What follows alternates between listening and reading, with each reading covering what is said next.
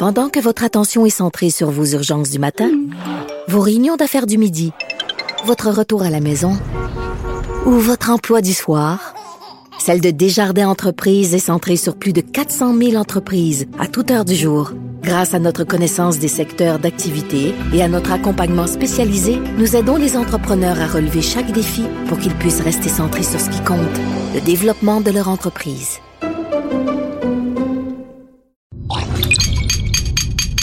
Cube Radio. Salut, c'est Charles Tran avec l'équipe dans 5 minutes. On s'intéresse aux sciences, à l'histoire et à l'actualité. Aujourd'hui, on parle d'une boisson vivante, le kombucha. Welcome everybody to the Horticulture Building here in Ottawa, Ontario for the first annual International Kombucha Festival. C'était cet été à Ottawa. Le kombucha était roi le temps d'une fin de semaine du mois de juillet. L'engouement pour la boisson est tel que le Booch Fest, comme dans Kombucha, le festival Booch Fest 2019 se tiendra dans cinq villes du pays l'été prochain. Vancouver, Edmonton, Ottawa, Halifax et Montréal. D'origine chinoise ou mongole, le kombucha est dégusté depuis 2200 ans. Ce thé fermenté était apprécié des empereurs puisqu'il promettait une vie éternelle.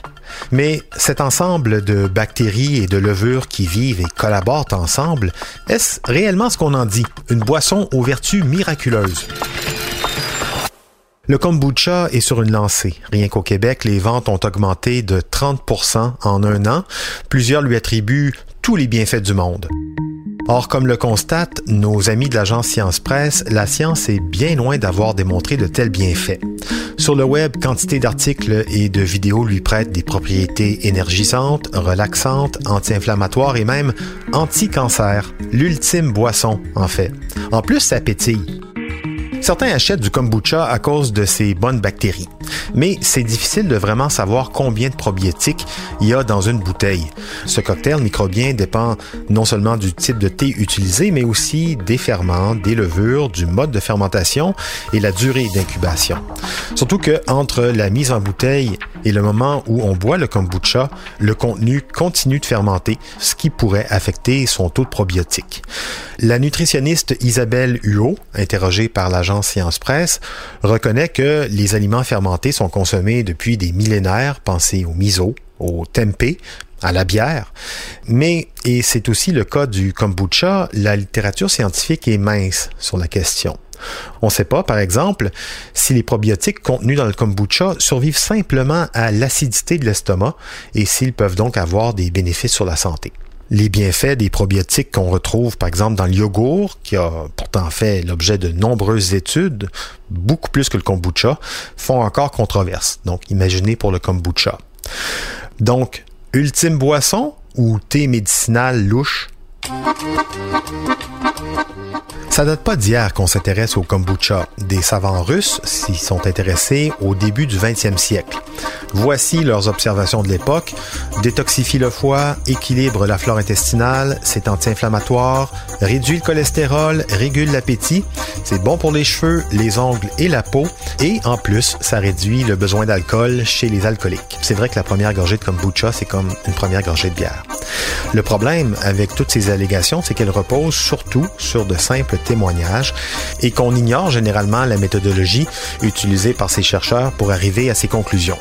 Ça ne veut pas dire que c'est pas le cas, ça veut juste dire que c'est pas prouvé avec la science moderne. Même plus récemment, on aurait testé le kombucha sur des rats avec des résultats concluants sur ses propriétés antioxydantes, antimicrobiennes et antidiabétiques, mais pas sur des humains. Mais donc, pour obtenir des résultats acceptables aux yeux de la science d'aujourd'hui, il y a deux types d'études qui seraient nécessaires. D'abord, des études cliniques, deux groupes de volontaires souffrant des mêmes troubles de santé.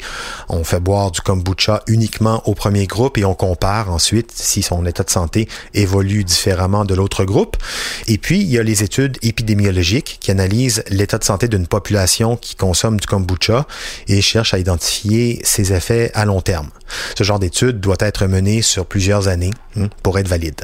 Donc d'ici là, on peut soit décider de se fier à 2000 ans d'histoire et en consommer, ou même fabriquer le sien, c'est aussi facile que faire du thé et ça coûte vraiment moins cher, ou alors euh, attendre les études scientifiques, mais là, ça risque d'être un peu plus long. Moi, je me dis 2000 ans d'histoire, jusqu'ici, tout va bien ou à peu près, aussi bien en profiter avec modération. C'était en 5 minutes.